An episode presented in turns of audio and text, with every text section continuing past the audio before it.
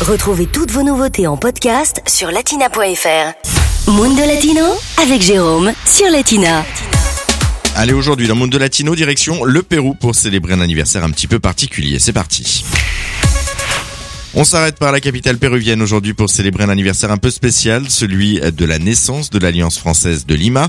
Mais avant de parler de Lima, il faut juste dire un mot sur l'Alliance française. La première Alliance française qui voit le jour, c'est celle de Paris. Elle est fondée le 21 juillet 1883, juste après la défaite contre la Prusse. À l'époque, l'idée de créer ce réseau français dans le monde est née d'une réflexion autour de la langue et de la culture française.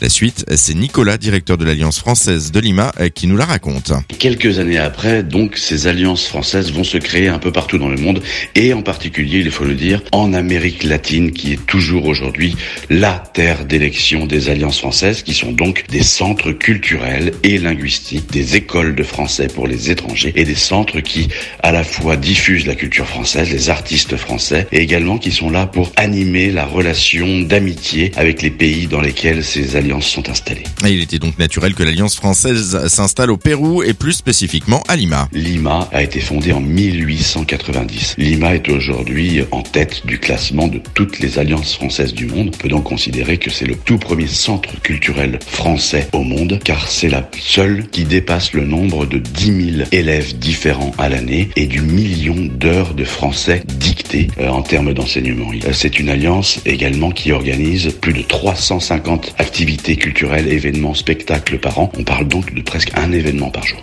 Et les alliances françaises, c'est donc le rayonnement du français dans le monde. La culture française, le droit français, la langue française sont des choses très importantes encore aujourd'hui. Et de grands personnages sont passés par les classes de l'Alliance française de Lima, au premier rang desquels Mario Vargas Llosa, le prix Nobel de littérature, ou par exemple Gaston Acurio, qui est lui le grand chef péruvien, qui est à l'origine de la renaissance de la gastronomie péruvienne, qui maintenant est inscrite sur la carte mondiale. Gaston Acurio a appris le français dans les classes de l'Alliance française de Paris, euh, cette fois-ci. On peut aussi parler de grands personnages que nous avons en commun, comme Paul Gauguin. Paul Gauguin, on le sait assez peu, mais a passé les six premières années de sa vie à Lima. Et sachez que 832 alliances françaises sont réparties dans le monde entier, des alliances que l'on retrouve dans 132 pays aujourd'hui qui continuent à faire rayonner la grandeur de la culture et de la langue française. Latina Podcast, le meilleur de Latina, en podcast sur latina.fr.